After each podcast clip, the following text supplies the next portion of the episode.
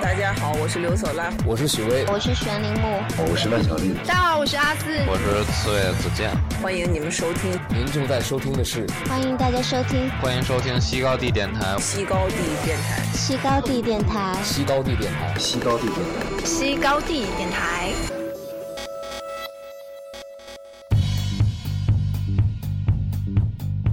大家好，这里是西高电台，我是阿迪。大家好，我是夏扶摇。 哇，第一次有嘉宾在主持人没有 Q 的时候自己开始说话了，我而且嘉宾第二句话就是我操，牛逼！不负责任，不下结论，只提问题，用音乐的角度重新看待世界。大家好，这里是西高地电台。我们成立之初的口号是“失败者联盟”，鲁瑟的人生指南。虽然经历了休息、重启，但让我们一起不忘初心啊！我描述一下我们现在的环境。我们现在，我现在在的这个地方是应该怎么称呼？是是你住的地方，但是它也是一个空间。对是。我又来到了一个离我家需要一个小时车程的地方，然后走进门的第走进我其实第二次来这边嘛，嗯，第一次来的时候打开门，哇，这个粉粉的，感觉来到了一个是吧可以交易的地方，这种颜色，然后我在我记得我在客厅里面跟你聊了半天之后，我一转头后面有个娃娃盯着我。啊，那是吓到了那是个吗啥？那是个啥？你跟我说一下，你描述下你们空间长什么样？我们空间如果从外观看的话，其实是一个红盒子，然后它名字叫夜宴，但大部分哪个只夜？嗯哪个夜？哪个夜？夜是午夜的夜，宴是那个、就是那个很咸的盐，那个盐、哦我不知道怎么形容它。然后大部分人来到这这里之后，特别是直男都会被吓一跳。我很多房客都是说啊，我不敢一个人住在这里。但是女孩子一般都很喜欢，我不知道为什么差异这么大。男孩子一般就是哇，觉得好可怕呀。是不女孩子是，她们是来之前就会知道你呢，还是嗯其就实当你是一个普通的类似 Airbnb 上面的房东？房东其实大部分所有房客都是看了照片后再来的，但我不知道为什么有有人就是说到了之后觉得它比照片恐怖。然后甚至有一次有一个房客都到现场了，但我不在嘛，然后他立马就取消订单，然后在爱彼迎上跟我说说我们几乎是被吓走了。男生嘛，我们两个人，我不知道是两个男生还是一对情侣。 然后今天也是有一个房客说，呃，他他没有取消订单，他说我后天再过来住，我不敢一个人住在这里。这还是男生。今天下午好像是呃，对，是个男生，然后再在上一次上一次特别夸张，也是个男生，他就是在这这边这个房间，然后我在隔壁，我假我假装我不在，然后我亲耳听到他打电话给艾比营客服说我要申请退房，然后客服我又问他为什么，他说我在这里住的瘆得慌， 对啊对啊，我就我然后我就在隔壁听到了，我就很郁闷，然后我就发消息给他说，如果你你想要退房的话，你就直接跟我说好不了是。这这个时候你跟他讲你在隔壁，他会觉得很可怕。他本来你觉得是的话，对对对你给他发条信息，我在你隔壁，是不是这种感觉？对啊，这我都我不明白，因为我的照片所有照片都放在那个主页上，嗯但是他们都已经看过了呀，为什么到了现场反而就不能接受呢？我也不知道为我什我么。分享一个我的住 Airbnb 的经验。嗯，我有一次在诶是哪里来着？呃，札幌吧。嗯。呃呃，大概是在札幌吧。然后呢，啊、不是札幌，反正反正北海道某地方吧。嗯。然后呢，呃，房东姐姐，房东大姐很漂亮。嗯。然后我住在他们的，它是一个一个日本的一个一个房一栋房子嘛。然后一楼带厨房的那个地方是我住的，然后用一个移门隔开，那边是另一边是榻榻米可以睡觉的。然后其实白天跟他聊得很开心。那我跟我跟我老婆在街上逛了一整天，回去之后已经很晚了，大概十二点多了。然后准备睡觉的时候，我就好奇，我去开了一下他那个床旁边的柜子。嗯，那你知道日本人是有这样的习惯，他会把一些呃，有其实是牌位这样的东西会放在家里面的，然后会放在一些就是柜子里面。当我打开那一刹那，我会非常理解他们的习俗，但是我打开那一刹那，我很害怕。我那天晚嗯上没有关没有关灯睡觉， 就是那一刹那的心理，而且是在我有我看过他们的照片，嗯，而且是有心理认知，知道这是他们的习俗，他们习嗯惯性的在自己的房子里面放这样的，嗯，我不怎么称呼它，这这么一个盒子，不是盒子，这么一个柜子，嗯，但是在那一时刻，就是床正上方的那个吊灯我开嗯了一晚上。嗯对啊，我觉得很多人就有这样的问题，真的接触到这些东西后，反而觉得，哎，好像我并不是喜欢这个东西，或者说，哎、这东西我不能接受，这有很嗯这多这个种娃娃娃叫什么娃娃？不一样。像那个客厅里面有一个，就你说被吓到那个，就是其实是个人体模特，然像个后哦充气娃娃那玩意儿。然后我买过来之后，叫朋友帮我画一个很很服饰化风格的东西，然后再给它穿上衣服，给它起个名字，然后它叫什么名字？小叶，小叶。对，叶是叶岩的叶，那旁边的一定是小严了。不对不对，旁边是有珍妮穿着白色裙子，那是叫珍妮，还有 OK 最大那个红色裙子叫呃倩倩，然后还有个小丑娃娃叫笑笑，因为她一直在笑。倩倩是我老婆的名字，我等一下去看看。请问是哪个倩？那个草字头的倩，哦，那不是，还好。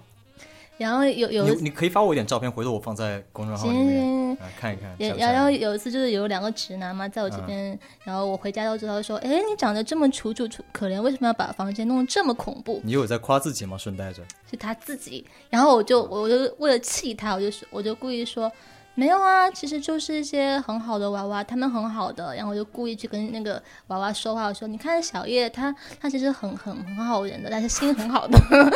故意去跟娃娃说话，你这对个，对我你看我我听就众朋友们联想刚才两个情节，一个是有一个男生在晚上给客服打电话，这时候夏辉在旁边说我在你隔壁；第二次是有一个男生被娃娃吓到，他跑去跟娃娃说，哎娃娃娃娃，你看你是不是很好，还跑去跟娃娃对话，这整个事情，对啊，我说这他他心很好的，对对对，因为因为我我觉得自你己在故意吓他们。因为我我记得我刚搬到这边的时候，我一个人住这么大的空间，我其实我是不太适应的。但是我不太适应的时候，我怕小偷进来，然后当时我就把那个小叶他那个娃娃放到门口，就是 一进门，我当时想象万一有小偷进来，一打开，哦，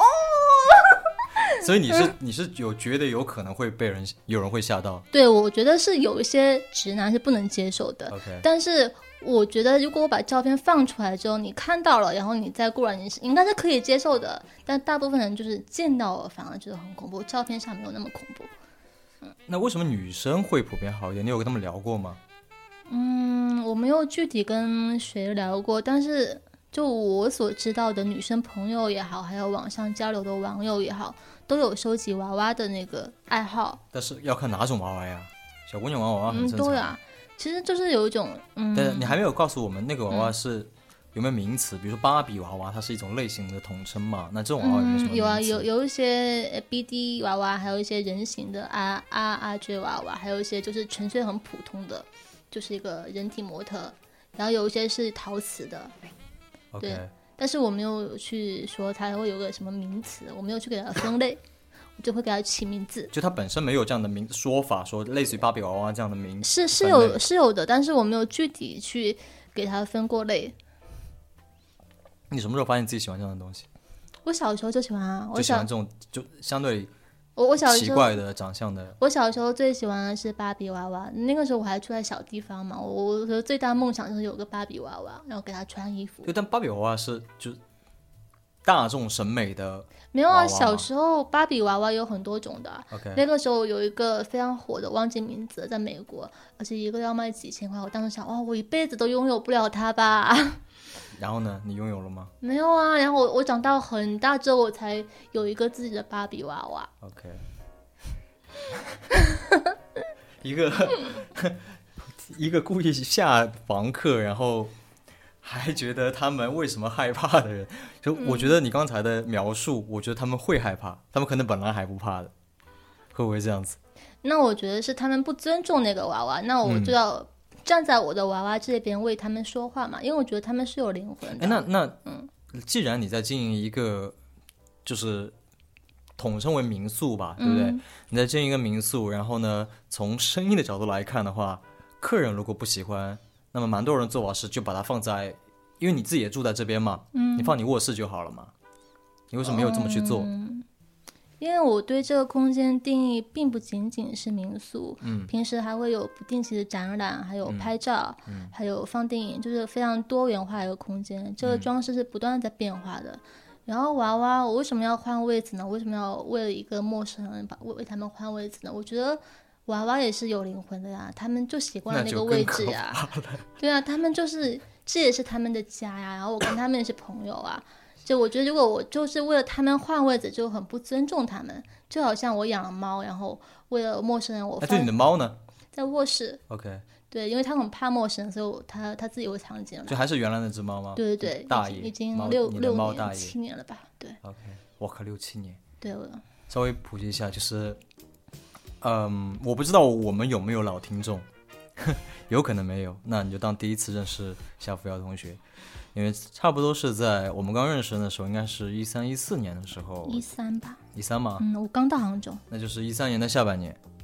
嗯，对，年差不冬多天的，呃，夏天冬天的样子，冬天吧，不，冬天是你办了一个活动，然后嘛，哦我对对们对西高地做了一次差不多秋对冬谈吧，，对，然后，嗯，这么多年，其实那一次之后，我们没有见过面。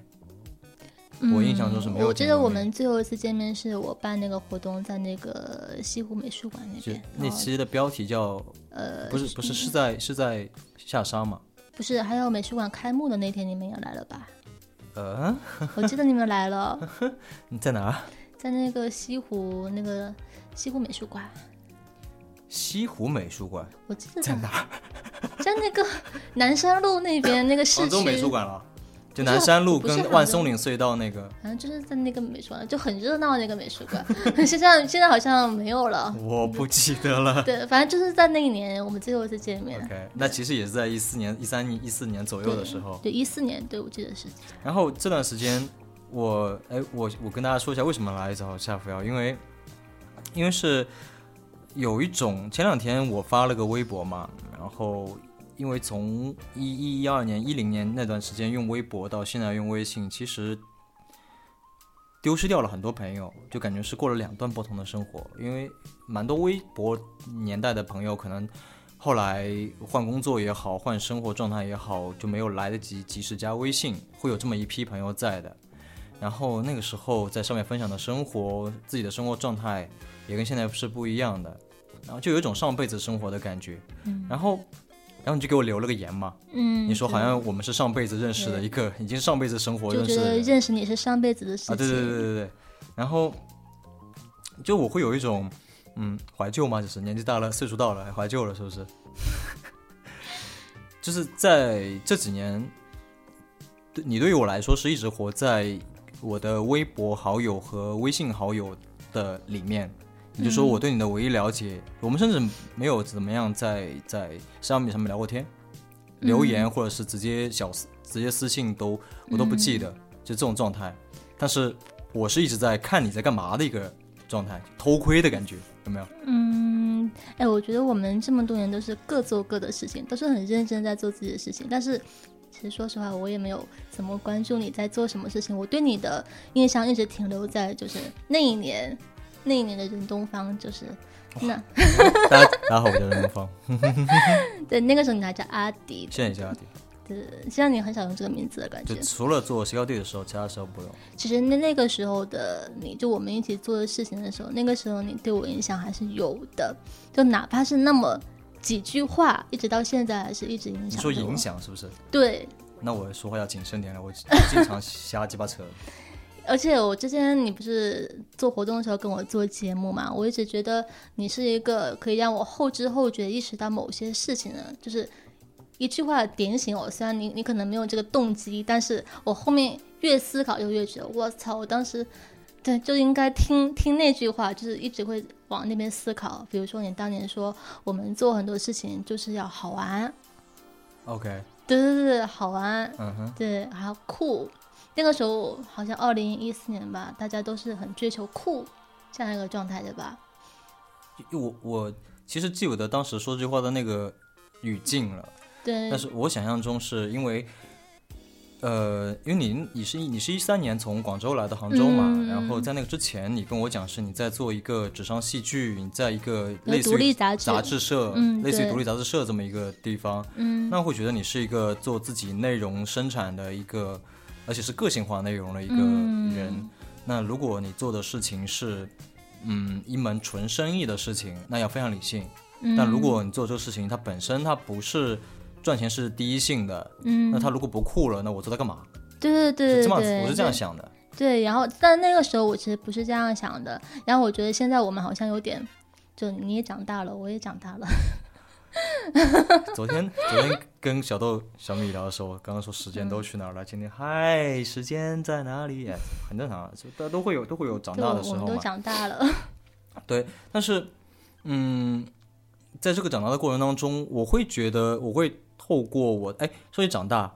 我记得你有一次给我的微博留言，嗯我记得那一次是我被广告门专访。嗯，有一年，然后西高地的人说：“你有想过，啊？对，你有想过你有天跟吴彦祖同框吗？”因为那天在首页上面，嗯，就是吴彦祖的标题在我头上嘛，照片在我上面嘛，嗯，然后嗯，你给我留了个言，你说有一 种看着网友长大的感觉，我也会莫名其妙、莫名其妙的记住一些你讲的话嘛。啊，对啊，对你啊给我，留过这么一句言，对吧？嗯，然后，但其实我是我会我当时是有一种感觉，是我好像就给你了一种我扮演的角色，我扮演的形象。嗯，因为我觉得我活得也是非常的，呃，嗯普通，但是可能是因为发出来的东西给别人造成了一种，我我也有可能你那你那句话是啊、让我舒服一点的话，但是我会觉得那个只是一个一个 PR 的行为而已。没有，其实我觉得我我并不没有，并没有觉得你发出来的东西就不普通了呀。 我觉得是不管是你有没有发出来的，比如说线下的你还是线上你，我觉得都是真实的你啊，就都是你的一面嘛。你你会怎么样透过这？因为之前没有交流，你会怎么样通过社交媒体去偶尔的想象一下我我在做什么，我是一个什么样的人？我觉得，就从当年看来，你你当时在搞乐队，在做电台，一直给我都是一个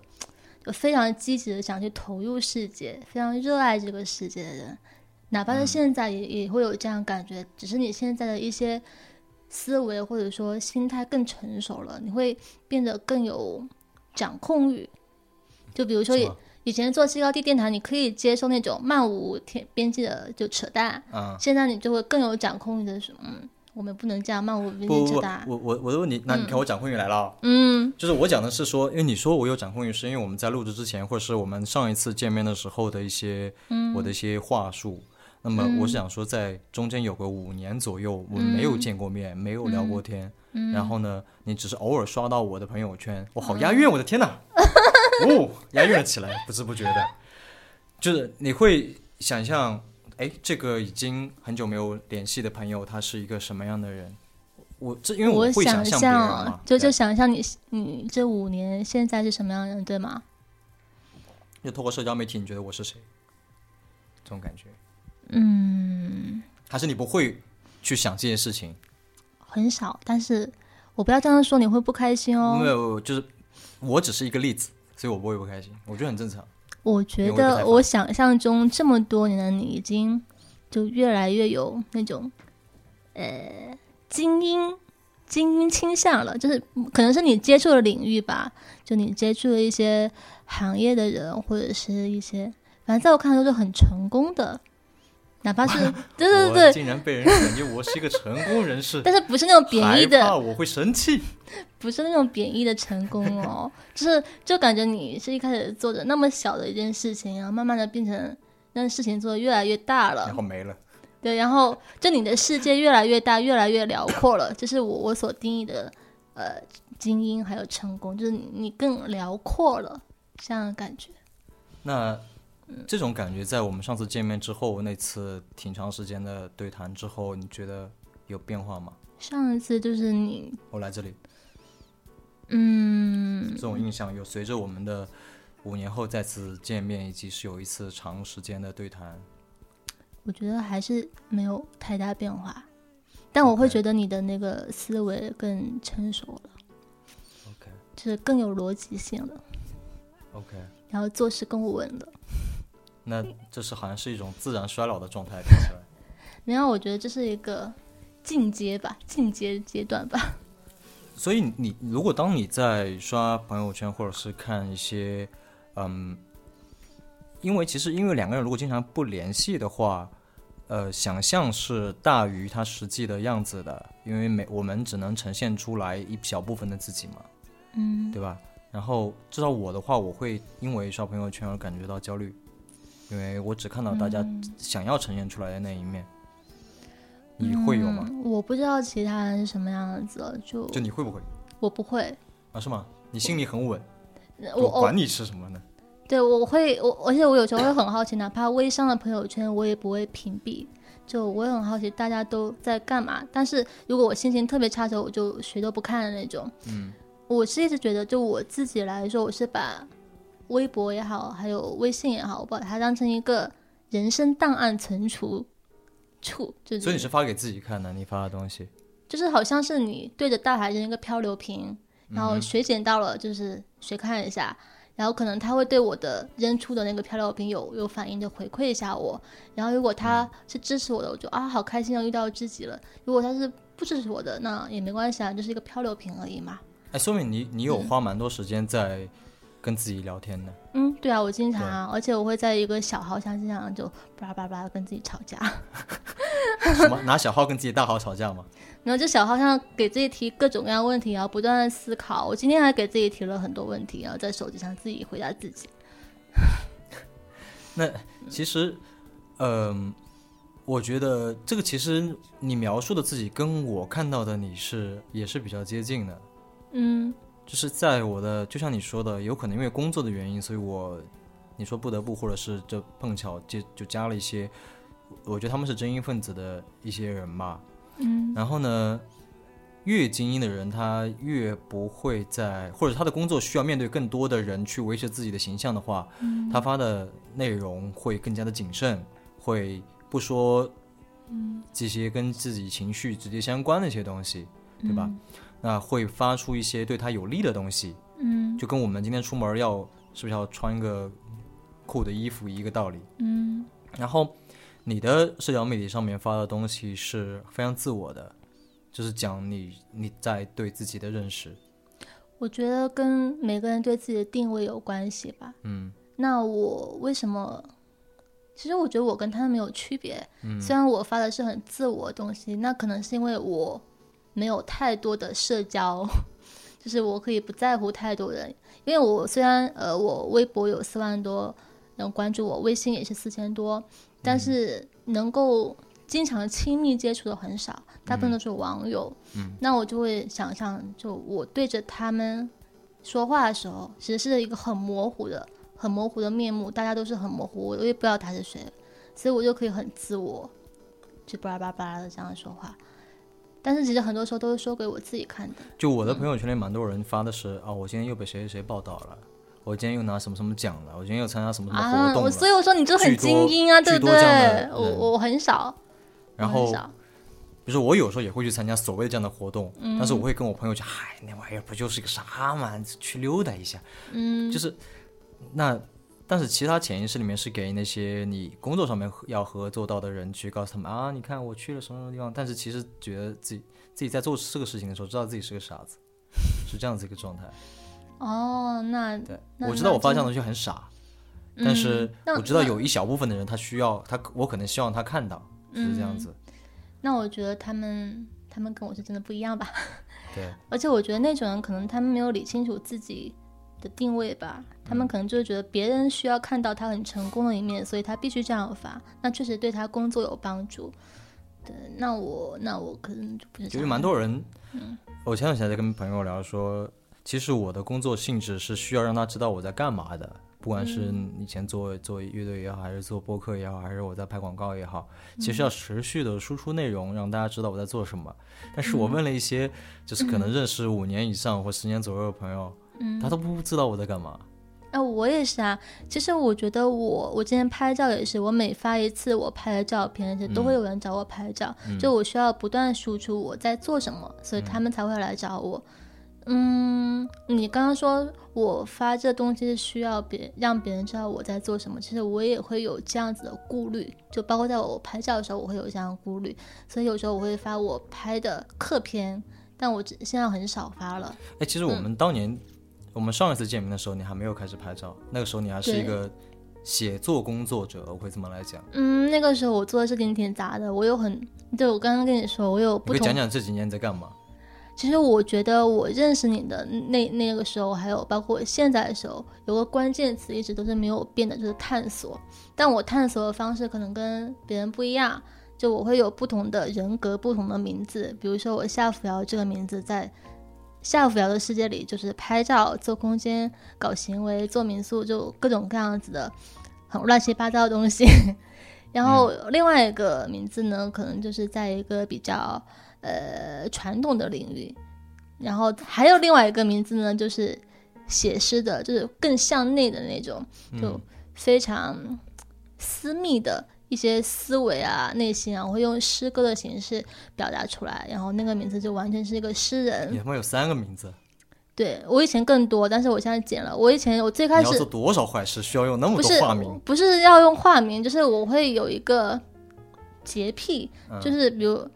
比如说，我在这个世界里面，我就只能做这样的事情。我以前的设想甚至更极端，我以前是想我在这个城市生活一年，换一个名字，然后再去上海或者再去那里，我再换一个名字，不断的从零开始。我是很热衷于这样子的游这样。戏可以实现嘛？就是比如说你你嗯下扶摇这个已经有几万人了，知道关注到你了，那你换个地方，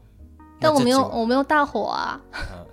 你会你会刻意的让自己不要大火吗？因为你要也没有改头换面，也没有说特别刻意。比如说，我还有我还有第四个名字，但是他已祝你经大火，抛弃所有名字。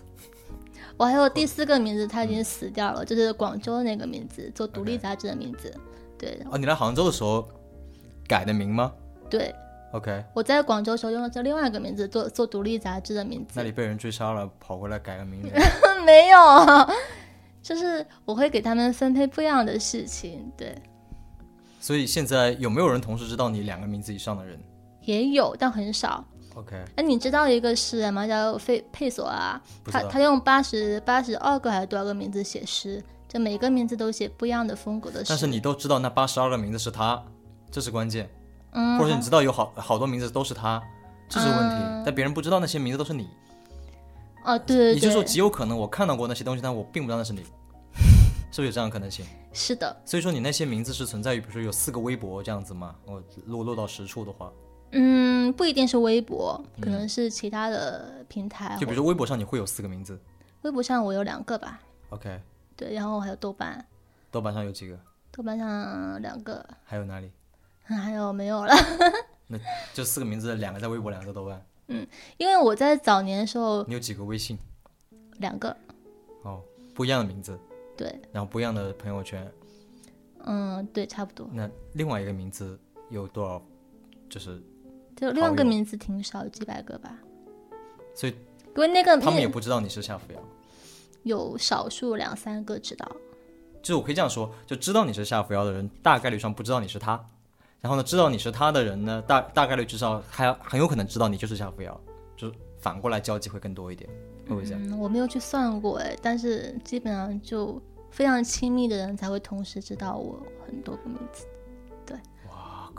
这个但是我我觉我得其实我想当渣男的人可以好好学一学，真的厉害。我 但是觉我得并没我有就是做说不到这件事情我。并没有我的我的初衷并不是说我要隐藏什么，而是我一直对这种人格实验很感兴趣，就是像一个个平行世界，你们家这感觉吗？就好像你小时候、中学时候上学，然后放学后去打游戏机、去上网，就这样一个平行世界，然后不断的切换、切换、切换，然后你会有很多思考。因为我早年的时候不是一直在找自己嘛，我我那个时候通过做杂志啊、拍照啊，不然什么方式，就各种媒介去找自己。但我觉得这样还不够，我还需要不同的世界。你可以跟我大概的说一下这个过程吗？就比如说，嗯，一开始是什么样的名字？然后我其实我蛮好奇的是，知道你能想知道你蛮多事情是在我认识你之后，也就是我们相当于有点就不联系的那几年里面，你才开始做的。嗯、然后也就是我会很好奇，呃。你是怎么会开始做那些事情的？比如最早的时候，我认识你的时候你在写字嘛，嗯然后后来你开始拍照了，就被拍照，嗯，就感觉你慢慢变成一个艺术家了。你你那时候跟我说很困惑，这个人好像发生了什么。对我上次见面见你面的时候，我到一开始我还不好意思讲，嗯对，因为我还我说我有段时间把你屏蔽了嘛，嗯，对，因为我觉得哇你怎么了？哎，你为什么不把我拉黑？我没有拉黑过任何人，这样子啊？我要么就删掉，好吧，要么就屏蔽，好吧，就大概面子薄，不不不是不拉黑。我觉得拉黑拉黑跟删掉有什么区别？拉黑跟屏蔽有什么区别？哦好我就吧。屏蔽就好了，拉黑干嘛？哦，所以前几年你对我的印象是这么差的。不是我会，因为前几年哎，听众朋友们，前几年他拍了很多自己的个人的啊是吧？躺在描述一下，你描述你自己照片来。我前几年就一直，我感觉我一直在荒郊野岭拍照，在玩耍，而且会做很多匪夷所思的事情，比如说去精神病院玩，去废墟玩，嗯，就各种，就好像活在世界之外的一个人。所以我会、嗯那个时候可能我也年纪小，对不对？嗯，所以我在朋友圈里面看到一个人没有穿衣服，我还是比较害羞的。我那现我在能很做的正方常式了就是像太就多是只人能这样先了屏蔽掉，对不对？哦，是这个原因吗？嗯，我会不好意思。所以这个人我认识的，他刚来的时候，我刚那认你识他的会时候，他排是一斥个这件事情吗？嗯，我如果不认识的话，那看看呗，哦，对吧？就作为一个是认识的直话男，看看呗，对不对？啊，为什么然后认识的话你就会排斥？认识的话，因为因为我会有一种感觉是，我刚认识你的时候，你是一个很单纯的人，啊，就是说我你认识的我跟做这件事情，我好像是有一个过程，嗯就是我我如果我先预设你是个单纯的人，嗯，然后呢，别人跟你说什么东西，你还会蛮容易相信的，嗯，特别是一我到现个在还是这样子啊。是，那就像你刚才说的，我说的一些以前我可能提到的或一些词儿，你还有一些记得，对吧？嗯，那个时候可能你预设我在我是一个，嗯，在这边已经待了很多年，嗯，然后呢也做了点自己的事情，那总归有一点点小小的事情做的还你觉得还不错，嗯不一定有没有成绩，但是你知道你觉得还不错，那这样子的就有种小姑娘会遇到。就装厉害的大叔的你觉得我是被人家骗 了，对就吧嗯是？有一种这样的感觉，觉得哎，诶怎么会突然之间去这样子？呃你发生了什么样的变化嘛？就很好奇，所以是有有什么的转？我什么觉样的得原因吗？我觉得首先是你对这个事情就是有认识有偏差，你觉得这个事情是一件不好的事情，然后我像很单纯的小女孩是不应该去做这样的事情的，你是有这样的认知就并。如果这件事情是它有能够被呃艺术、哲学各种方式去解释，你有一个解释，我先预知了你这个解释，我会非常接受这件事情。嗯但如果是我没有这个了解，我只看到了一个你躺在呃荒郊野外的草丛里面，然后拍裸照，嗯那我可能会觉得是不是有一些我们这边的江浙艺术大叔把你给欺骗了之类的？你看，我觉得你对这样的理论就有点像那些去美术馆看作品的人，他们就非非常需要一个解释说，这个作品它为什么要这样做，它就是要有个自圆其说的理论系统，对不对？要站得住脚的观点，就我为什么要做这个事情？没，所以你意思是可以没有原因的，就是对啊脱我光了在那里躺着。哦，我我最开始就就觉得啊，好玩啊，就是非常 OK 非常即兴的，但确实中间会有个转折点，就是当我当这些事情逐渐成为我生活的一部分的时候，先先不要到生活一部分，嗯，好玩对。是脱光好玩，还是躺在那儿好玩，还是被人拍好玩？这三件事情。那我我这样的表这个词语，我说实话，我可能说的不太太直男了，嗯，就是可以可以用很艺术的文绉绉的词来包装啊，嘛没有没有 Anyway，没有，不就用用就很这个艺意术思的自身。我觉得有三层不同的意义在里面。第一，我我把自己是就是身体完全展示出来，我操，开始用文绉绉了，展示出来，这是第一趴好玩，这是第一种好玩的可能性。第二种是，我可以在家里面脱掉，我可以在嗯街上脱掉，我可以在山里脱掉，可以在废墟脱掉，有不同的场景。嗯。然后第三种是我自己拍下来，别人拍下来，从艺术的角度拍下来，从铺路的角度拍下来，就不同种可能性存在。嗯所以你觉得哪一趴是好玩的？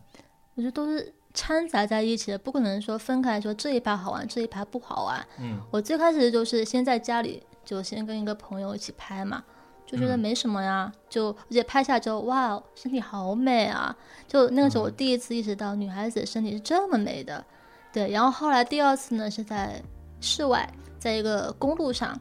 其实刚开始我是有点害羞的，我怕公路上是，在那个滨江的文涛路上，我、那市区也算市区啊。文但道是路午夜十二点多的时候， OK 然后当时就是在一开始是没有车也没有人的 OK 然后当远处有车过来的时候，我就会呼躲吓在尿了躲躲在那个草丛里面，嗯因为我怕他举报我，嗯就有探头啊，滨江那边是吧？那那我没关系，一堆探头。我主要是怕他他过来举报我什么的，然后就躲起来。那个时候等一会下，他会举报吗？会的，是吗？杭州我不知道，在北京会，因为我在北京拍照的时候，就会有一些大爷大妈，他就很多事会管你。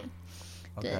但是后来就当没有人也没有车的时候，然后我在公路上跑，然后那个时候是夏天，然后脚还踩着那个很烫很烫的马路，然后在那边跑，好白爽天。嘛，午夜午夜十二点多，非常爽。然后拍出来什么爽？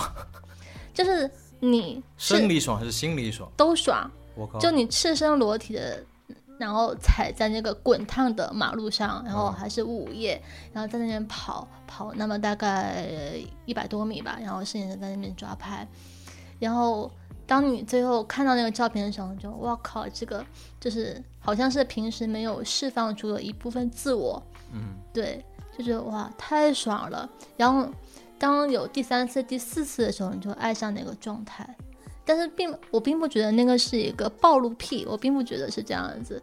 对。但是我就觉得啊，我是在把自己投放到一个环境里面，然后看看会产生什么东西。我也不知道它会发生什么，我只是很好奇它会形成一个什么样的东西，它会给我带来什么，就是这样一个状态。那所以把它发在网上，我觉得是另外一次普通人需啊要对去克服的心理障还碍。还有一种观点就是，你可以拍，不可以发，有也有这样的观点。你可以，那但是你发了，所以我屏蔽了嘛。对，但我就觉得，为什么你可以发自拍，可以发生活照，就不可以拍发裸照呢？就如果你真的觉得拍裸照是没有关系的，它是一个很正常的事情，为什么你不能把它跟自拍和生活照等等同在一起呢？所以我就发啦，那因这里为会不会有一个场景的问题？嗯就是呃，比如说你在美术馆展示裸体的嗯画也好，照片也嗯好，那个场景是是是合理的。对啊，就是有个合法化的问题对嘛，，就是但是在我你在浴室里面脱光了洗澡，合理的。对，在我的概念对吧里面是一直都对合法化这种东西有怀疑的，就我并不觉得这东西一定要放在美术馆展览才是站得住脚的。我在我自己的私人空间发也可以啊，对啊，在社交平台上所发以你也可理以解啊，你的朋友圈是你的私人空间，是一个档案存放处。但其实现在那也会有很多人觉得社交媒体、微博或者是嗯朋友圈这两大社交现矩在阵我是现公共在场合，对现在我会觉得它就是一个信息海洋啊，就是一个大海啊，就就是互我联刚网不是法外之地之类的。对我现在就把它看成是非常形象的一个信嗯息海洋，就谁都可以往里面扔漂流瓶，嗯那我也我就扔我的，他们扔他们的，嗯对，就是这样子。嗯所以你是在嗯传递讯息的时候，不会去预设是什么样的人去看，然后你会期待着有什么样的人，他会给你一个反馈那种惊喜嗯，感。嗯我当然会有期待，对我比如说所以遇到为什一么个要跟反跟馈我一样也喜欢拍这样子照片的女孩，嗯，对，就后来就遇到很多嘛，他们会找我拍，那我会很就很惊喜。所以你原来不是摄影师了，我认识你的时候你还不是个摄嗯影师。不是，一开始我是作为被拍的，嗯哼，嗯对，然后后来就我自己也会自拍，然后再开始去拍别人。大概从一六年的时候正式拍吧，不，一五年，一五年年底的时候，你可以跟我再讲一讲，就是你刚刚讲了一个场景，就是在午夜的，嗯，城市的街道上面的、嗯给你的感受嘛。那因为我有后来有看到你在别的环境下也是有这样的，就是嗯脱掉之后的一些行为。我看到你在山上，在景嗯对景点、河山边、上在废废墟里面，河有什么不一边样的感觉吗？对，当然不一样啦。在城市的话，比如说刚刚说的马路边拍的话，我会觉得。就是随时会有什么来打断我，嗯然后因为它是害怕吗？嗯，不会害怕，但是因为它是处于接近于市中心的地方，我会觉得这样子一个行为好像又有点在挑衅什么东西。嗯，对，万一被刚好就有人看到了，对，但是我还是这样跑着，虽然我心里会有点，一开始会有点有点羞涩，但后面我就完全放开了嘛。我会觉得这样一个行为会有点挑衅吧。然后如果是在山上的话，在山上那就更自由啦。有一次，我就我在杭州的山顶上，我就觉得我靠，我征服了整个世界，这样感觉 I'm the King of the world，就是就是当你站在山顶俯瞰整个杭州的时候，然后赤身裸体，你就是笑我啊，就是打下了这片江山啊，这样的感觉啊， 你不会吗？ 我没脱过呀。好吧，然后在荒郊野岭的话，啊，那个就更复杂了。嗯，荒郊野岭的话，我会把把自己想象成一个精灵或者嗯一个森林女巫这样一个角色。嗯然后在废墟的话，废墟我经过很多个废墟，其实废墟我没有去设想自己的角色，我就觉得自己是一个闯入者，然嗯后我必须要脱掉自己的衣服才能跟它融为一体。啊 因为什么？因为你穿的很整洁，然后你在一个破破烂烂的地方，然后我就觉得太突兀了。那你可以穿破一点啊。那你还是很人工啊，就你你再怎么破，你身上的东西都是人工的呀，就那些衣服都是。我感觉我要来杠了。啊你继续说，废墟对啊也是人工的。就当你脱掉衣服之后，你才是完全抛弃掉那些身份、那些头衔、那些装饰物，对，才是最原生态的一个状态。对，所以那个时候，其实你不是谁，你就是一个肉是体，就是跟这个废墟对话嘛。感能感受到什么？你感受到了什么？比如说有一次在一个废墟，它那那边有一个废弃的游泳池，然后在那个废的屋屋子里面有两层，一层是有桌子，还有废弃的桌子、家具，还有酱油，还还在那边，然后二层还有马桶，然后我就当时是完全脱光了嘛，我会在那边拿。倒那个酱油，把它倒在那个废弃的碗里面，做出要喝的动作，然后把这个状态拍下来。我会觉得我就是好像在这个废墟里生活的一个流浪汉还是一个这样一个人，就那那个瞬间我就成为这样一个人，我会想象我是这样一个人，然后在第二层那个马桶边的时候，我会试着就是在往那边吐吐东西，往马桶里面吐东西，就想象着我回来之后就醉酒了嘛，就是各种想象，然后通过这样子的一个动作去跟这个废墟里面的物件对话，所以给我的感觉是，我们经常会说有些人在走路的时候自带 BGM 嘛，啊一个写作者他在做事情的时候自带情节， 对对对对就是一个碍眼的人。对啊，对啊，包括之前我我在一个呃废弃的精神，也不是废弃的精神病院，它是一个完整的精神病院，但它那个办公室是废弃的，很多那个病例，精神病人的病例，所以然那后个医院就关掉了，没有人的时候，现在还有，还有人就对，它是一个完整的精神病院，它是就营业的，对营业的，然后它它是很奇怪，它是一个走廊。旁边就是有一个办公室，但那个办公室明显就很多灰尘，已经没有人在办公的，但是很多病例在那边。然后当时候我也是呃全身脱光，然后跳到那个桌子上，然后各种把各种病例都往天上撒，然后飞。那个时候在照片上看上去，我也像是一个精神病人，然后反而在外面的那些精神病人看上去非常正常。所以他们是没有人发现的，是不是？没有人发现，因为他是 OK 当时好像在住院部吧。嗯，对，这这边就是一个门嘛，然后这边是都是病房，然后这边就那个办公室。因因为一般这种地方，或者是你刚刚一开始说废弃的精神病院，哦，我说感觉是一个恐怖片的拍摄办场景办公室是废弃的，然后他住住房那边不是废弃的。就是我没有办法，就是我完全不理不了解。我知道有些人他自他的这样的行为是可以给他带来性快感的，嗯，我跟性没有关系。但是你的行为会让我觉得你是在探索什么东西。对，就是觉得我跟他会产生什么联系？是，对，有一个连接，一个能量的连接。那你觉得平常生活中大家正常的状态，就日常的状态，你觉得是很难连接到吗？会让你感觉到有距离吗？嗯平常生活中，其实我很少跟人接触。 对我，包括前几年我比较频繁跟人接触都是拍照，就我去拍别人，或者是别人拍我。嗯，比较正常的接触，我觉得那种连接不算连接。因为我感觉到你选择嗯用这样的方式，你才会觉得我跟这个环境，嗯或跟这个城市我连接了。嗯，那么反之就是你会觉得会不会觉得日常的样子是你觉得有距离有隔阂的？我觉得日常更像是一个社交状态，就是那种为了生活或者生存，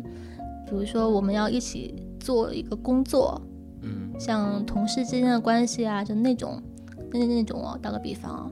然后我们不得不进行交流，然后那些交流又不是关于自己的，而是关于这个工作，然后这个工作也不是自己的，就这个工作内容它是属于一个老资本板家，对对对，就整个事情它都不是自己的，就不属于我们任何一方，所以我们的连接是一个非常形式化的、非常表面的，就有些人他可能会，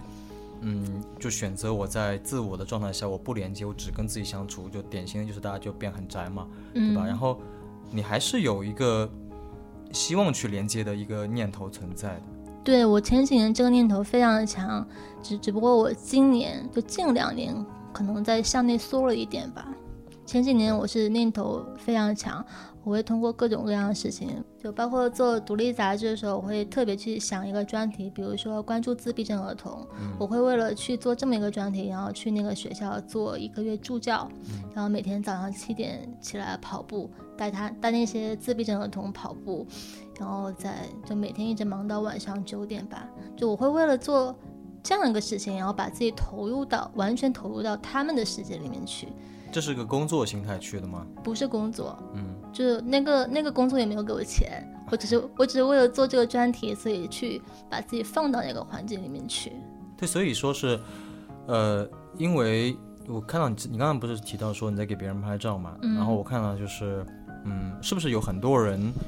因为看到了你拍的拍自己的一些照片，嗯，就刚刚你描述的从各个环境里面去拍裸照，嗯，然后或者做出一些你的行为，对吧？嗯他们是不是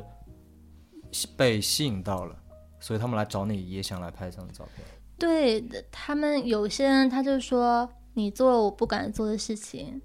然后有些人他是觉得他看了我写的东西，嗯，反而不是照片，而是我写的那些东西，嗯，更文学化的一些东西，然后想跟我交流，然后。更多人其实我觉得他们是把我当成一个心理咨询师，对 OK，就包括我拍照的时候遇到很多人，他们其实并不太在乎照片，而是在乎那个这个过程中的体验。所以我很好奇，就是，呃，这个群体当中是不是女性居多？嗯女生居多。十八到二十五岁之间， OK，那他们比如说在，他们是怎么跟你开始这段对话的？我很好奇，就是比如他们在微博上面或者在豆瓣各种地方看到你的照片了，然后他们来找到你，然后他们怎么表达的？他们就是会咨询要拍照啊怎么，然后我就会先给他们发一个问卷，就先了解他们是什么样的人。有哪些问题？我想想哦，我的问题是不断变化的。嗯比如说我会让他们选四个植物，就最能够代表自己的植物是什么，然后最能够代表自己的动物是什么，然后长这么大，嗯，发生在你人生中的印象最深刻的事情是什么？就是我会去想了解，就是把他当成一个具体的人，那比如说你说你去做刚才说的这些行为，嗯是你的一种连接方式，跟这个嗯世界的沟通方式。嗯，那他们去让你拍，因为他们拍的照片是不是跟你自己拍的那些照片比较类似的风格，也是脱掉了，嗯，也是然后脱啊也掉是的，去嗯自然界或者是城市里都会有，还是这都样有都有。是，那么他们是一个什么样的原因去嗯呢？因为对于普通人，不是艺术家来讲的话，是需要很大的勇气的。每个人都有不同的原因吧，然后可以举几个例子？比如说有个女生，她是说她不知道真正的自己是什么样子，她会想通过摄影师的镜头去发现自己。她甚至跟我讲说，其实拍不拍脸都不重要的，就有些女生，大部分女生拍照都是想拍的好看一点嘛，或者说至少能够拍到脸嘛。她会跟我讲说，就随便你怎么拍哦。她她说我只想知道在你的镜头里面我是什么样子，你会怎么看我？有有有这样一个人存在，就他他会在乎自己是被什么样的目光去凝视，然后还有一种呢，就是嗯，他想要体验我做过的那些事情，比如说我在野外拍照，他从来没有干过这样的事情，然后他跟其他人，比如说他好朋友或者是其他摄影师，他都觉得不放心，因为他觉得他们都没有做过这样的事情，他会觉得。就好像隔着一层什么东西吧，就是他以，就是他本身就是有想拍呃人体写真的这个念头的，对，嗯也然有后这样呢，的他再部分找一人个合适的人。对，然后他就找到我，他就觉得我做过这样的事情，然后我让他觉得很有安全感。而是而且你是女生，对，这跟女生没有关系，他也有女生的朋友啊，但是他那个朋友是没有做过这样的事情，就如果是一个做过这样的事情的男摄影师，他可能会不考虑一点，相对来讲，是吗？嗯，也可能，我觉得这个嗯是人之常情吧。对，也可能吧，所以我好奇的是，嗯，当他们去，你刚才说的是他们想知道自己的是一个什么样的人，摄影师镜头下是他是什么样的人，但是其实我理解你刚才在做这个行为的时候，照片反而是这个行为的一个延伸产物，一个附带的产物，嗯，它本身行为是那个艺术的行为，对，照片反而是次要的，是，那么但是当我刚刚在问别人是为什么来找你拍的时候，你蛮重点的是在跟我讲，他这个照片他是干嘛用的，他是为什么要拍这个照？但是我我很想了解是他为什么要想来做这样的一个行为，哦，为什么想要做这个行就为？他为什么不同的女生，她为什么希望自己没有穿衣服，然后去不同地方拍照，在这样的年纪，就他们的，他是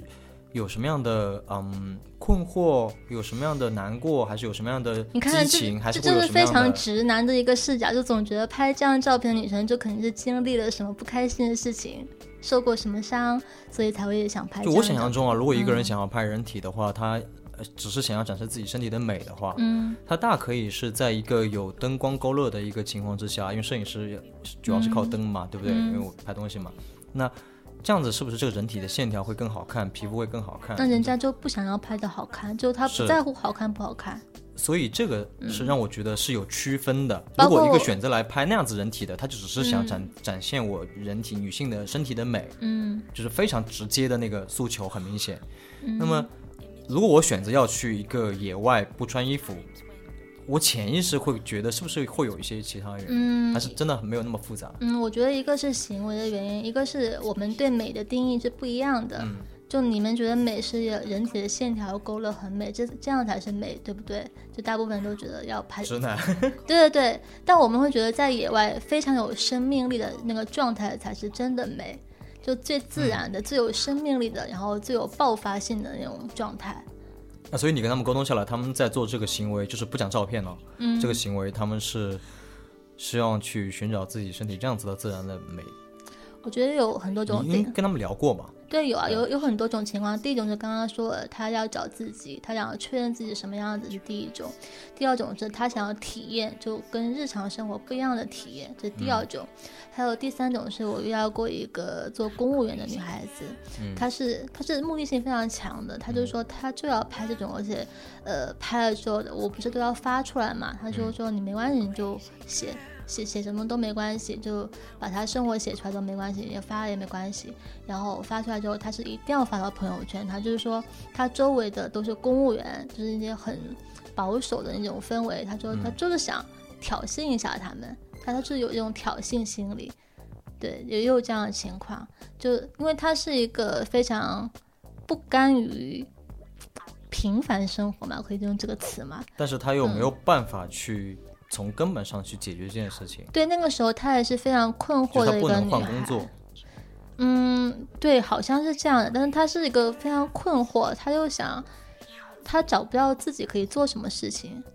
对他，他会做一些手工，然后会做一些画画，但是他就是觉得这些事情好像没有办法支撑他在自自己的生活中的质量还不够。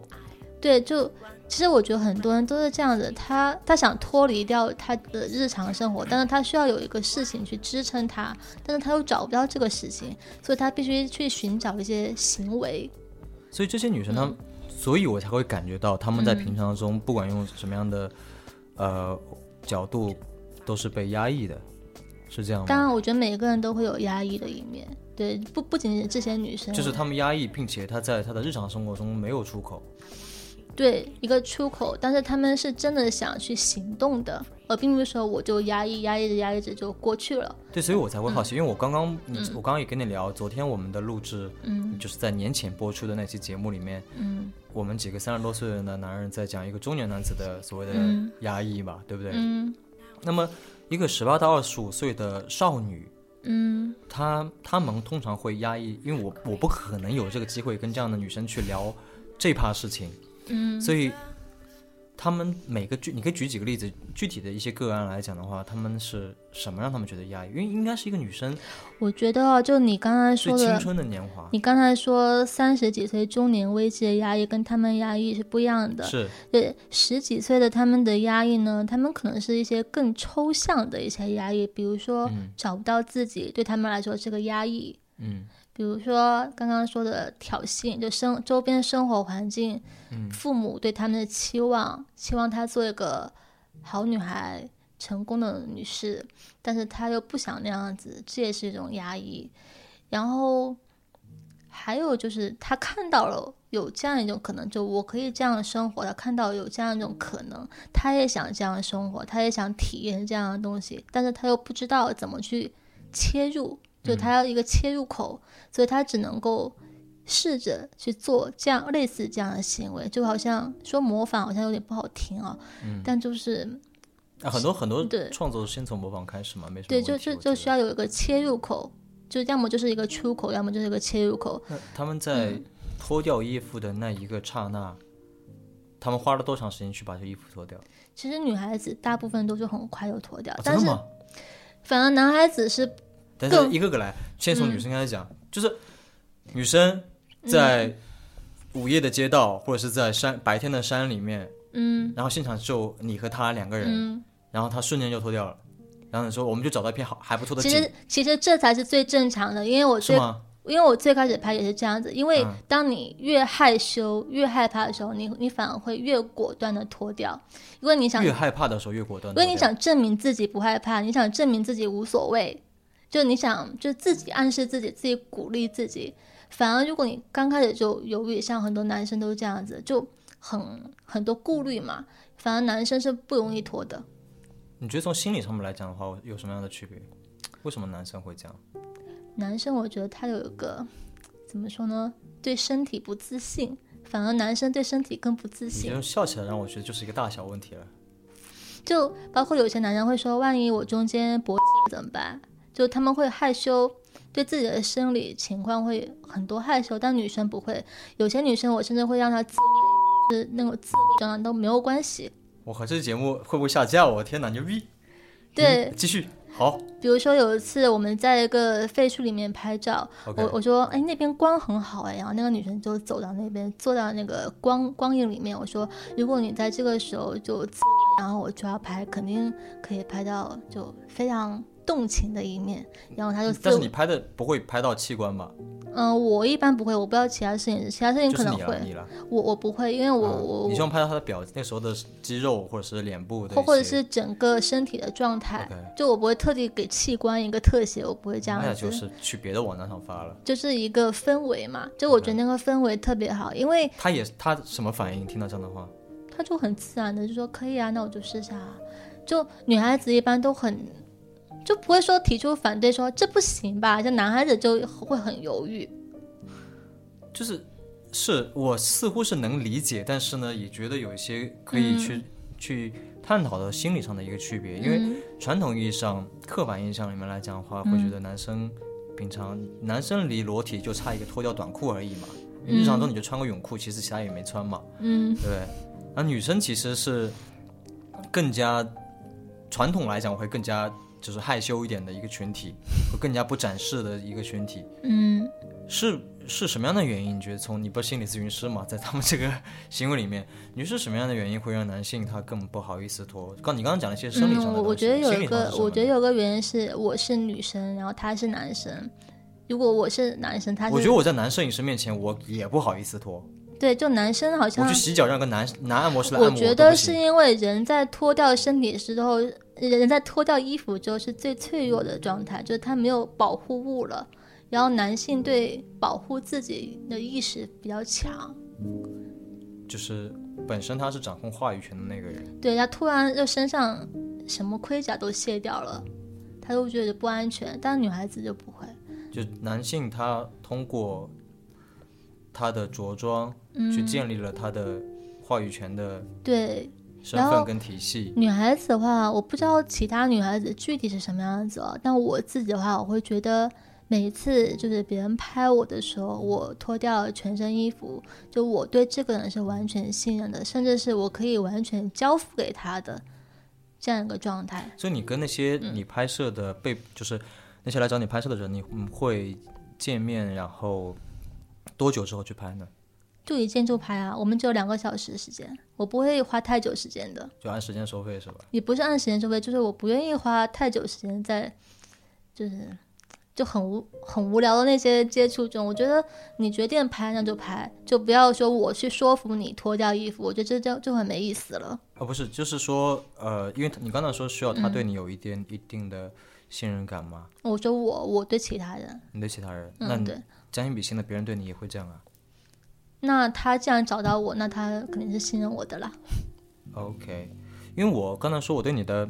印象就是觉得这一类的行为，包括从空间到拍摄，嗯，我会有一种感觉是用两种不同的载体，因为这两种载体都会遇到各种各样的人，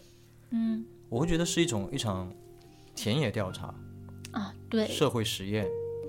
包括我之前拍照也会做这么一个项目，叫“有一天我们在一起”，就跟不同的人生活二十四小时，然后拍下他二十四小时的生活。我觉得那也是一种，更像是一种田野调查，只不过是时间长短的问题。然后做空间也是，但他们区别就是拍照的时候我有个很确定的角色，然后做空间的话，他们是从另外一个平台知道这个空间的，然后其次才是知道我这个人。对，所以我会我更像是一种隐藏在幕后的一个田野调查者。刚刚比较好奇，你刚刚讲的一件事情，就是那个公务员他是哪里人？内蒙他从内蒙飞到杭州来找嗯不你是，吗？当时我是全国巡拍，就你去内蒙拍的他，对，然后那个时候很巧是，就是我在北京比较多客人嘛，然后我一般如果在一个城市比较多客人的话，我会去周边再走一走，然后我就在微博说内蒙什么什么时间段我会在那边，然后他就找我了，然后他当时跟我说他是请假过来拍的，他说他觉得如果这次没有找我的话，可能以后就很少有机会了，那为什么不能够就一次性就我就请假过来就拍？然后当时他开开着车。然后我们就到野外去。在内蒙是吧？对对对，而且我就拍中暑了。他后来他后来嗯发的那个照片之后的后续有没有？就他发有啊出去之后，她说她发出去之后，她男朋友会有看到，嗯，她拍之前她男朋友不知道的。不知道。她几岁？她大概二十，她当时是二十五岁吧，应该二十五岁，一个事业单位工作对的公务务员。然后她发到朋友圈，是的，然后什么反应？同事她哦男她说她很意外的是，她男朋友是很支持她的， OK，然后她还在我那篇文章下面留言，就说她的感受。然后她有些同事就是问她为什么要拍这些东西，就也是很极端的两个反应就吧。朋友她同事里面一定有一些对有支年纪持很她大的老领导之类的，对，啊有批评他的，也有说很怎么心，怎么批评的？就觉得他不应该拍这个东西，然后不应该发出来，就类似这样的，就其实跟我面对的批评是差不多的。那然后，嗯，她怎么去面对这些批评呢？她他的就反应无是什所么谓。啊，他他就跟我他跟我交流感受的时候，我就我就无所谓啊，我就 I don't care。 就达到她的目的了，对他没有影响她之后再去上班的时候的那种没有，状他态。说他觉得他很开心，嗯，对，然后也有一部分人是支持他的，他就觉得这个体验非常好，他觉得不后悔。那所以她这样子，也就是我们非常非常狭隘的直男观点来看啊，不一定嗯是我的观点，就是我的同事都看过我没有穿衣服的样子了，然后我再走进这个办公室的时候，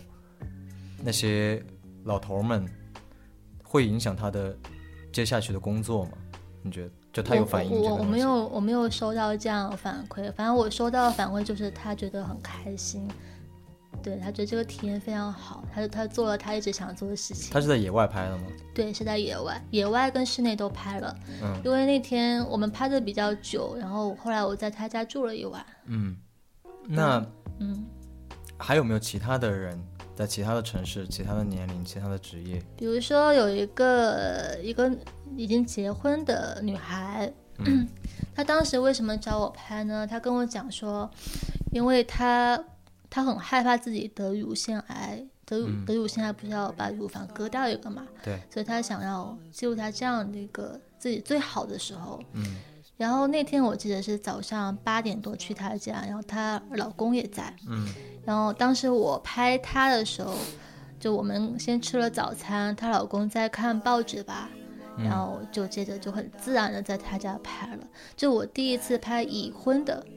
女孩，因为我拍的一般都很年轻嘛，那那是唯一一个已经结婚的，嗯，就让我觉得哇，原来可以。还有这样，我我我原来找我拍照的人中还有这样一个群体，已经还有这样的人在关注你，对对对，因为我觉得一般都是很年轻的女孩才会叫我拍这样这样的东西。那最刺激的一次经历是什么样的？或者最危险？嗯，其实危险没有那哦最，刺激？啊，你有说有有有有非常让我印象深刻，就是在北京拍身体照相馆的时候，我办过一个身体照相馆的栏目嘛，就是嗯男男女女聚在一起，一起在野外拍，然后很跟多人吗？对，有那那天有七八个人，就是每个城市我都会设置一个这样一个点，然后以比较低的价格就做一个创作类的项目。我需要一个这样一个戏剧性的场景嘛。然后那一天是在北京，大概是八个人吧，在北京的一个公园里面，几男几女？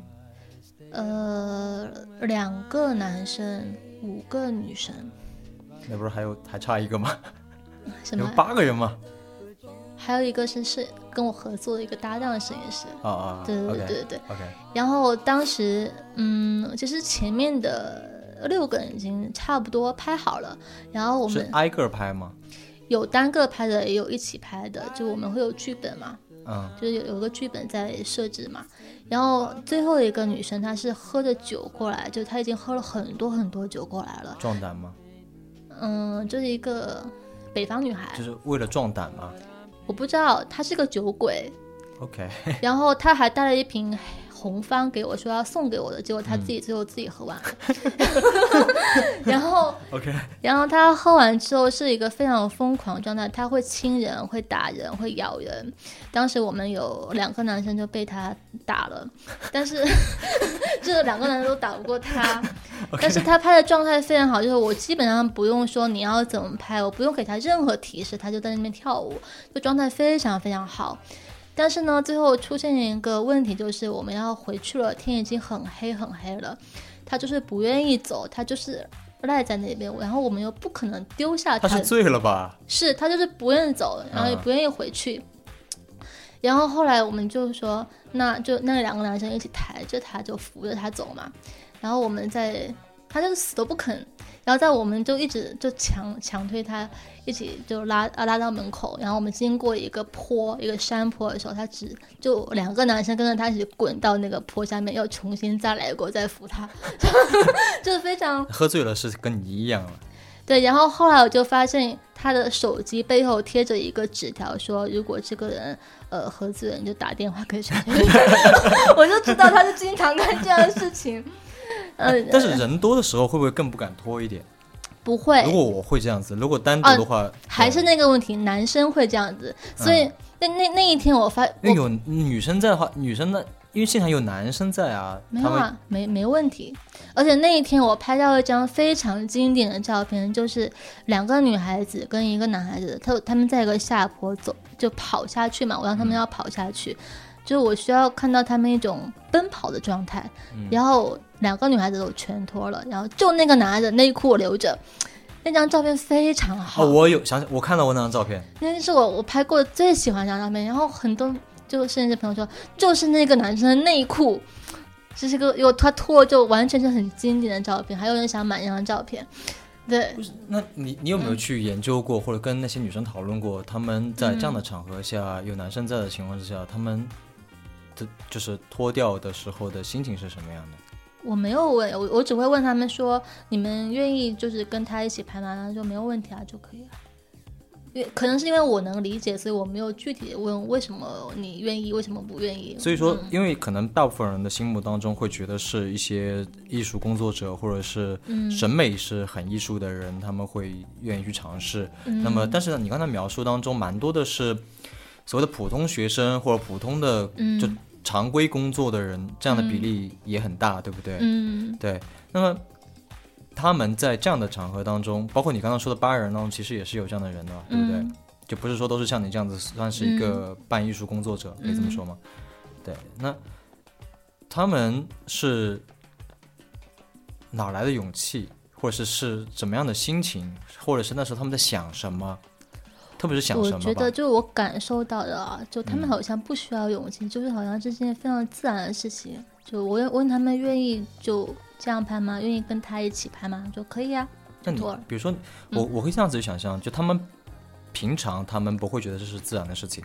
但是他们在网上看到过你的一些作品之后，然后跟你来来找到你的那个，就像我如果我今天去澡堂，我有一个场景在，我脱光了很自然，因为我有这个预设了，我去的是澡堂。嗯，我不知道这个例子你能不能明白？他们来找到你，你就是那个澡堂。哦， 对，那我有预设了，我今天来就是来脱的。嗯，对，但是在我去决定要去澡堂之前，我是有一个心理活动的，嗯，对吧？嗯，以及是我去澡堂，我去过男女混浴的澡堂，我又要一次其他的，就是思维活动。嗯。你们跟他们聊过这一趴？其实我觉得是跟当时现场的氛围有关系的。就我就他们来之前，我是说，来之前，对，来之前我没有，我只会问他们愿不愿意。那不愿意就那就不不这样排，愿意就花就你一不起。你不会好奇是不是？你觉得他我们不来我了不，会好奇，因为我听起来会更更像是一份工作，你在就是在拍照这件事情当中。因为我觉得我能理解，就是因为我自己也跟男生一起拍过，我觉得嗯没有那么多为什么，就是能能能拖也是很自然，不能那你拖会也是同很意自然说，其实这样的人是，我也不知道，就想问一下，你觉得这样的比例是多还是少？因为你能理解他们没问题，因为嗯我朋友圈里面也就一个你嘛，对不对？但是，嗯，但是你告诉我是有很多人在这么在做的，所以，当然也有也也存在一些不愿意跟男生一起所以拍的，他这个事情没有像去吃饭那么的自然。嗯，也存在一些这样的人，就是他觉得嗯跟这个男生不认识，或者说这个男生呃对他没有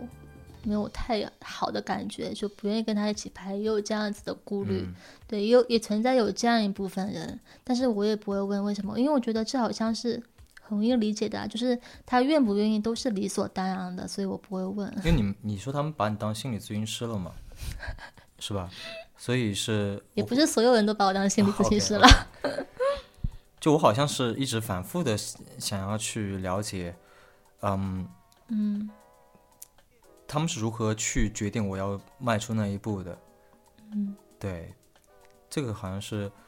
嗯，是不是？其实我我是想太多了，就就不就一个事儿嘛，嗯就干了嘛，对，我觉得大部分女生都是非常的自然的，反而是男就觉得生好玩，我就居多，是不是？也还不一定是好玩。就像刚刚说，有嗯找自己啊，有嗯也有非常深的思考的，反而是男生有非常有意思的。比如说有有个男生说，他在找我拍之前的一个星期都想退出了，就是觉得有点害怕，我也不知道他害怕嗯这什么。是一嗯个什么样的男生？也是个公务员，在在广东，然多后多大？当时大概是二十五六岁吧。他的顾虑是什么？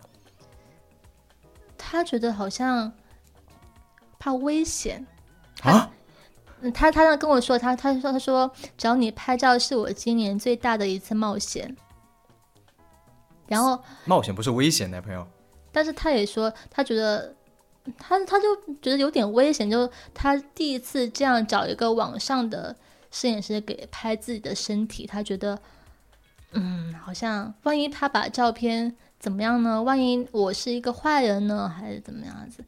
然后他还反而是女生不会担心说，呃，你其实是一个坏人，然后你把照片发到各种，比如色情不网站会上面去不，会他们反而就没有往这边想。不会，完全没有。而且有一次我在安徽，我和一个女孩子去那个水库，嗯，就是那个水库完全是荒无人烟。出租车的司机把我送到那边的时候，还会问我说是谁叫你来这边的，就是那样一个环境。嗯、然后那个女孩子在我面前也完全你就跟他毫说我住这儿啊，不可能，那边没有房子啊， 对，我就住在这儿啊。嗯好吧。然后那女生跟我也完全没有顾虑，就在那边脱掉了，然后嗯到处跑然后走都没有顾虑。男孩子反而就非常顾虑因了，为因为你要想啊，如果比如我是一个女性的话，我知道其实有蛮多的私房摄影师，或嗯者是蛮多的拍这样的男性摄影师，其实是带有别的目的的，其实是有这样的一群人的嘛。是。的，是有那。的么感觉好像他们会更担心会不会遇到这样的人一样，他嗯们会，更担心一点。男生会但更他担心们一点，反而会很信任你，是因为你他们觉得你自己做过，对吗？那个男生他他其实一开始对我也是有怀疑的，所以他才说在前一个星期他想退出，但反而是拍完之后，我发现就在网上那个时候还是有挺多人骂我嘛，我就发现他的账号还在帮我说话，他以前不会帮我说话，他嗯反而见过我之后，然后拍完了之后会帮我说话，他们都会不介意你自己去发吗？不介意，所有人，嗯、也有一些人说不能发，但那那很少一部分吧。 OK，如果是我的话，我就觉得啊，你不能发，我自己看就好了。男生多数是不能发的，那这样我对很气，因为我我很多时候拍到非常好的、非常喜欢的，我不能发，连背影都不能发，比如说是什么样的照片，你会觉得拍的很棒？这个摄影作品因为我很少拍到好看的男生，啊，是因为长得好看。就是他气质、整个气质还有整个氛围都非常好。那就那有有几次我觉得，哦，感觉就像是在谈恋爱的感觉。也就是说，嗯你看到了蛮多人他的最自然的那一部分，所以我想知道是那个时候他们唯一剩下来的就是情绪了，情感了。嗯，在那个状态下，大家是一个什么样的情绪状态？我有拍的时候突然哭的，对，怎么样呢？比如说有个女孩，她她也是很年轻，大概十八岁吧，嗯，她还会跟在我，上大学大一，她不上学了，不上学了，她会跟我讲她哪里的？生活在什么地啊云方？南，她会跟我嗯讲她的故事，她会说她去年或者前几个月刚堕胎，然后会跟我讲说她的身体其实哪一部分是有那个疤的，是刚恢复的，然后讲着讲着会有点声音哽咽啊这样一个状态。这个事情就可能很多他身边人都不知道，是不是？对的，对，但是他只有在，但是就在那个场合，他就说出来，很自然的说出来了。他有跟你说他为什么要来拍照吗他就是啊、当时他是说喜欢我，对， ？OK，就是完全是对对人感 粉觉丝，就是喜欢嘛。嗯，而且后来这个女孩很神奇的是，呃，我我有一个云南的另一个粉丝也关注了我，然后后来他们很神奇的认识了。就是他，他，然后他后来就跟我说，也就是去年的事情吧。他说，果然是有趣的人会相遇在一起。我想要，如果我在野外的话，我如果要脱掉的话，我想爬到一棵树上，就是嗯非常原始，然后嗯，平常不会那么所谓的不顾形象，在那里怎么样没有形象怎么样来，就是会完全的，就因为我在那一刻已经放弃了自己所有的社会身份，嗯我是谁，我是什么样的家庭，什么都没有了，嗯，那我就是只猴子，哦，你想当 猴子， 就是你你想这你说的不顾埋在土里也可以啊。哦，你说不顾形象嘛，那我就想，就我跟我跟自然更融进去，比如说我就埋在土里。嗯我我现在想，或者石头把我堆起来，我就跟他们结合在一起，嗯然后，呃，头埋在土里都哎这透不过气啊，就是我想是就是，既然我的我的穿着、我的社会身份代表的我的就人类进步带来的一些文明的一些特征嗯都已经没有了，那个时候我应该就是完全的做不是我走在城市街道上会做的一切事情，嗯，我会有一种这样的感觉。是啊，然后，如果当我做过这样的事情之后，嗯当我再在路上看到那些路上行走的、在地铁上挤着的人的时候，我会去想象，他们会不会有这么一个时刻？他们也许不是脱掉了衣服，嗯但他们是不是会有一个这样的时刻去，嗯，展现自己？还是大部分人并没有这个勇气，或者是根本就没想到，就是正常的活着。对，我觉得大部分都是躲在自己的小房间里面才才能做自己。 甚至大部分人他不知道什么是做自己，你觉得会不会这样？对的，我觉得就什么包是自己呢？这个他妈太哲学了。对啊，就现在很不是很多媒体都说要做自己嘛，但是其实做自己是一个非常宽泛的话题、哎，啊。那些写那些话的人都不知道什么是做自己。对啊，你首先要认识自己。啊就之前我也说过，很多人都是叶公好龙的嘛，看到你做这个事情很酷，看到你嗯做这样的事情，就觉得啊你在做自己，然后就会把你想象成这样那样子，然后自己也想进入到这样的生活。然后当你真正进入的时候，你就觉得啊你做不了这样的事情。或对，者这这个就跟对刚才我们还没有在录的时候聊到一个话题，就是说，刚才不是说到我刚才有怼了一句，我说哎对了一句，嗯，普通话标准你教我的，就是呃那些在写做自己的那些人，那些文章的作者，多半是一个毕业两三年进到一个媒体平台去写作的一个人嘛，那实操的肯定是他们嘛，对吧？我们自己都是这样子过来的。然后那个时候，我真的不知道我自己是什么。其实是在很多的做的事情当中慢慢去找的，但是，呃，你就想好了，我不会那个时候我可能会说啊，不好意思，我可可能现在又要去一个别的地方。其实我我肚子很想去拉屎，我不好意思讲。然后我有个朋友说你要去拉屎，你就说你去拉屎嘛，你真是做自己， 对不对？那他只是开一个玩笑，那我也只是举一个例子。嗯，那么，嗯，我会想象是说，我我们看到的大部分的文章，或者是大部分我们看到的讯息，大部分的热搜，嗯，以及是我们在朋友圈里面看到很多的好友他们发出来的塑造自己的那个形象，或者是他想说的那些话，那些不是全部啊。嗯特别是那些文章，我们看到的一些文章，它基本上是可能一些精英分子写出来的给精英分子看的文章居多吧，对啊，其实都或者都是是一种想象，或者想象是别人是什么样子。洗脑文章给洗脑大众们看的那些文章嘛，就类嗯似于之前哎呀哇哇那一那些东西嘛，或者是那个哎被封那个公众号叫什么来着？咪蒙啊，咪蒙之类的。嗯对，那其实蛮多人会被这样的生活产生，因为看到这样的东西，他只因为只有这样的讯息能看到，嗯会产生焦虑嘛。我我坦率说，我刷朋友圈是非常焦虑，就大家活都好好啊，好成功啊，我天哪，我怎么会活那么糟糕，对吧？会有这样子的焦虑感，但是也会在清醒的时候告诉自己是那个是他想让我看到他那一趴，嗯，对，所以我会觉得是不是，所以我来找你嘛，嗯我会觉得你是在活给自己看的人，嗯我会觉得你接触到的那些人，当他们来找你的时候，那个时候他的他们是，嗯，用他们的目前能够想到的方式去做自己，嗯去脱掉自己的外衣，嗯这还真的不是比喻的词语了已经。嗯对，那么是不是这个世界上其实有蛮多的人，他们其实生活的不像那些文章里面写的那种生活？你指的是那些人，还是我总想象当中是有很多人，他们还在过着自己的开心的平凡的小日子，但是呢，那些小日子对于一个媒体从业者来讲是不值得一写的。那么，所以导致我们看到的，照我看到的大部分东西都是那些所谓有特色的东西，因为作为一个媒体人来讲，你一定要报道一些有特色的东西。嗯那么你看多了之后，你会以为所有人都这么活着，你会忘记其实所有人都是平凡的活着，活得挺开心的。那么，它的结果就是，我遇到一些人，他们会因为这样的文章，觉得自己就像你刚刚说的，会叶公好龙。嗯然后呢，但是也有另外一些人，好像完全没有被这样的精英主义或者消费主义所裹挟，嗯还是至少从，当然也是朋友圈，嗯或者是一些社交媒体看出来，他们还活得特别的自然。比如说我们共同认识的一个朋友，之前也上过我们节目，嗯对吧？我跟他的组合嘛，人上人组合。嗯就我有我看人上的就是朋友圈的时候，我觉得，呃，好像他活得还是蛮自我的。你这几年有没有跟他有联系？他最近可幸福了，所以 联系的比较少了。但是我我一直觉得他他确实是过得非常潇洒、非常自然的，就是他完全是有自己的一个小世界了，而且这个小世界非常巩固。对，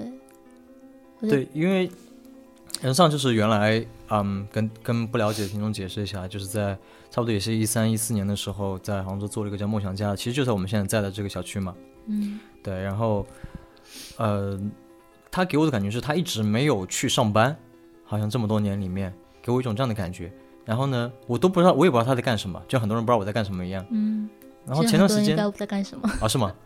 然后前段时间突然看他，感觉他交了个印尼的男朋友，然后在印尼住了很长一段时间，嗯，然后在一九年年底左右的时候回国了，回杭州了。嗯对，然后，然后我就在想，因为我自己被精英主义跟消费主义所影响了，我自己是，也是因为我的生活的关系，我会需要所谓的去追求更好的职业发展，嗯，那会让我很羡慕吧，嗯，那些真实活着的人，其实我觉得，就在我自己看来，所谓就你说那些真实活着的人，或者说真实生活着的人哦，嗯，包括我自己也是。其实，为什么我们会给人这么一个印象呢？我觉得是因为，就给我的感觉是我们都没有去刻意的去生活。就“生活”这个词，我们都把它换成其他一个，比如说，我们有自己关心的东西，一个主题也好，命题也好，然后我们是被自己关心的那些东西带着走的。然后那那些东西呢，跟生活可能是就跟大众理解的生活，比如说要买车买房啊或者干嘛干嘛，那些是很远的。像我有一个朋友，他就是一直在屋子里看书，他爸妈也是就鼓励他，就看书啊，你就你就不用工作也好啊，就是就这样一种废物的生活，他还是可以过的。对我很多废物朋 朋友的，对，哦，我希望以可以找一些废物朋友来跟我们聊聊天，我很好奇他们是怎么活着的。对，就是他他他会有自己关心的一个生活主题，或者说一个人生命题。就因为现在，比如说因为一些知识焦虑也好，嗯，对吧？然后看到很多的，就刚刚我在来的路上在听那个呃剩余价值的时候，那几个女记者她们聊的有一句话，我觉得蛮屌的，就是好像是他们那期的嘉宾说，听老师前几年老是听到大家在咖啡馆里面聊创业，动不动聊什么几个亿之类的，怎么听得烦死了。嗯，对，是就是前几年真是那么一个就是氛围，你知道吗？嗯，然后呢，你刚才聊说的那些打引号的废物朋友们，他们完全不为之所动，我觉得这个已经是很酷的一个行为了。因为我也遇到蛮多人说，我也想去创业，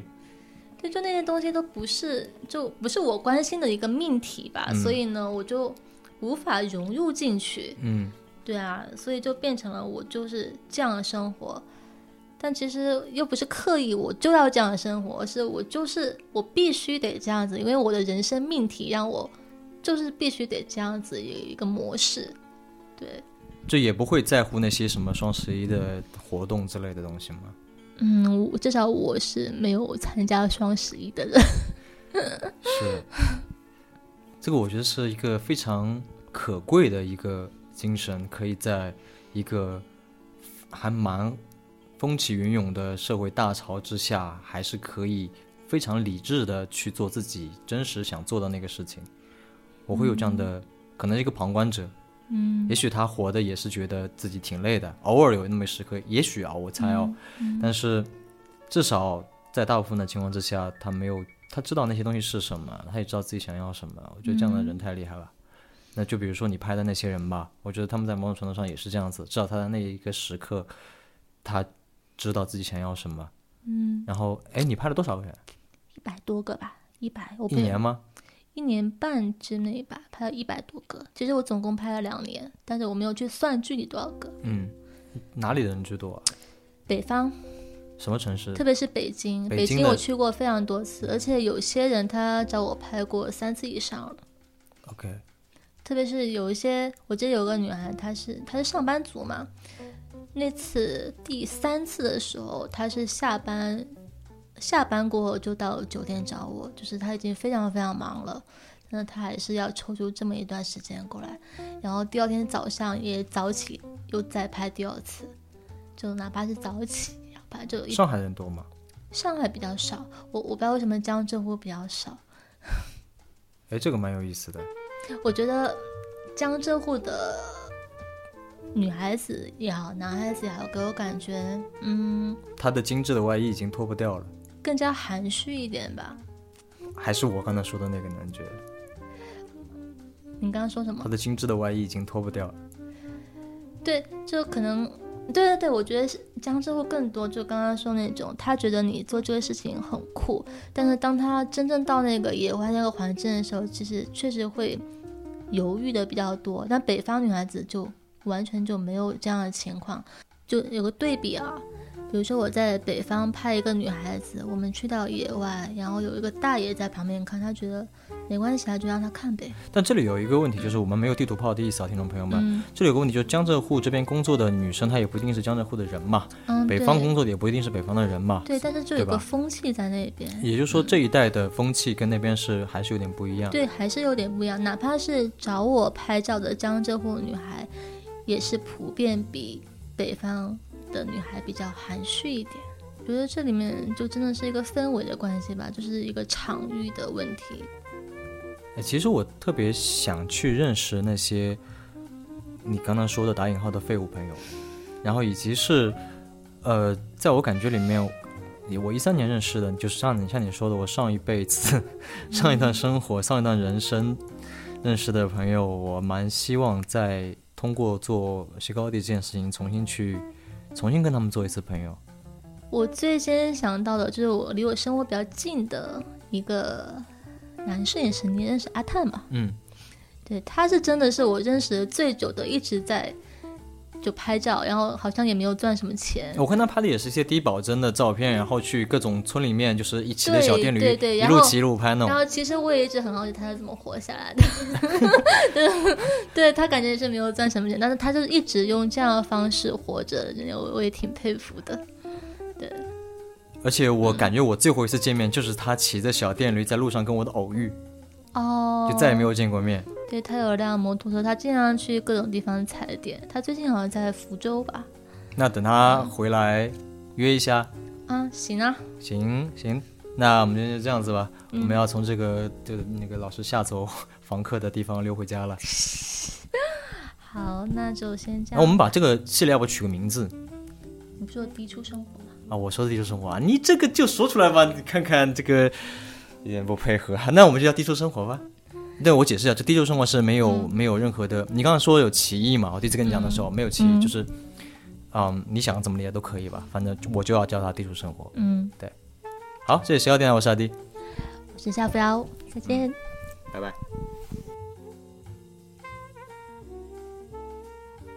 如果你有兴趣进一步了解我们暂停的日子里都在忙什么，或者对于节目有什么希望可以讨论的，可以添加我们的微信公众账号 Happy Highland，也就是 H I P P I E H I G H L A N D，或者关注我们的微博西高地电台。我会在节目播出之后，在这两处放上我们微信群的二维码，大家可以进群一起讨论。或者你也可以在网易云音乐、虾米、荔枝 FM、喜马拉雅、Podcast 和我们保持联系。我们下期再见。